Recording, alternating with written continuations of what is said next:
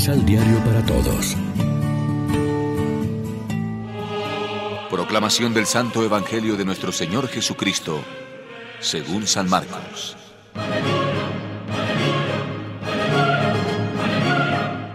Después que tomaron preso a Juan, Jesús fue a la provincia de Galilea y empezó a proclamar la buena nueva de Dios. Hablaba en esta forma. El plazo está vencido. El reino de Dios se ha acercado. Tomen otro camino y crean en la buena nueva. Jesús caminaba por la orilla del lago de Galilea. Ahí estaban Simón y su hermano Andrés, echando sus redes en el mar, porque eran pescadores. Jesús los vio y les dijo, Síganme, yo los haré pescadores de hombres. Y con eso dejaron sus redes y empezaron a seguirlo. Poco más allá, Jesús vio a Santiago, hijo de Zebedeo, con su hermano Juan también ellos estaban en su barca y arreglaban las redes. De inmediato, Jesús los llamó y partieron tras él dejando a su padre Zebedeo en la barca con los ayudantes. Lección Divina Amigos, ¿qué tal? Hoy es domingo 21 de enero. Celebramos en la liturgia el tercer domingo del tiempo ordinario y a esta hora, como siempre, nos alimentamos con el pan de la palabra. Colocados ante el imperativo de la conversión, reconocemos sin gran dificultad que fundamentalmente es un acto para toda la vida y el caminar del creyente, que la realización de la conversión es un acto de vida, un acto que se realiza con paciencia toda la vida. Es una tarea en la que no debemos perder la confianza ni la valentía durante el camino.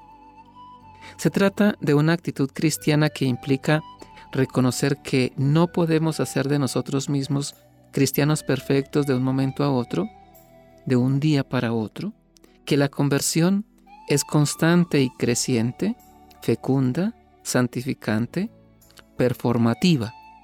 Igualmente, ante el imperativo planteado por Jesús respecto a la fe, acoger el anuncio de la salvación por mediación de la conversión significa mostrar a todos que creer en Él y en el amor grande con que su Padre nos ama, que seguirlo a Él dejándolo todo, que permitirle irrumpir en la propia vida con el bautismo en el Espíritu Santo, no es solo algo verdadero, bueno y justo, sino también bello, pleno, santificante su persona, su buena noticia, su misterio, su reino y su palabra, son capaces de colmar la vida de quien lo acoge de un nuevo resplandor y de un gozo profundo, aún en medio de las pruebas y del sufrimiento.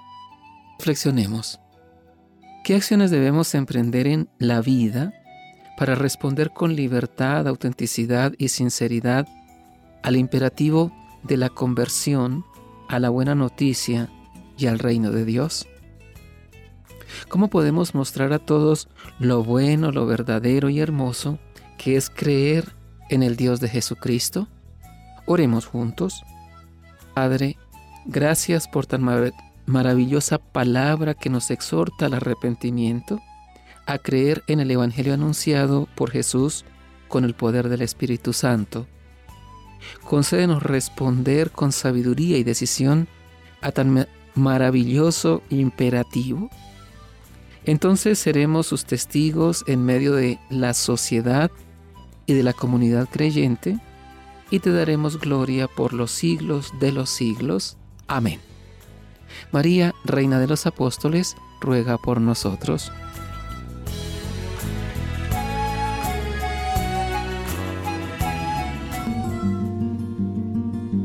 Complementa los ocho pasos de la Alexio Divina adquiriendo el emisal Pan de la Palabra en Librería San Pablo o distribuidores. Más información www.sanpablo.co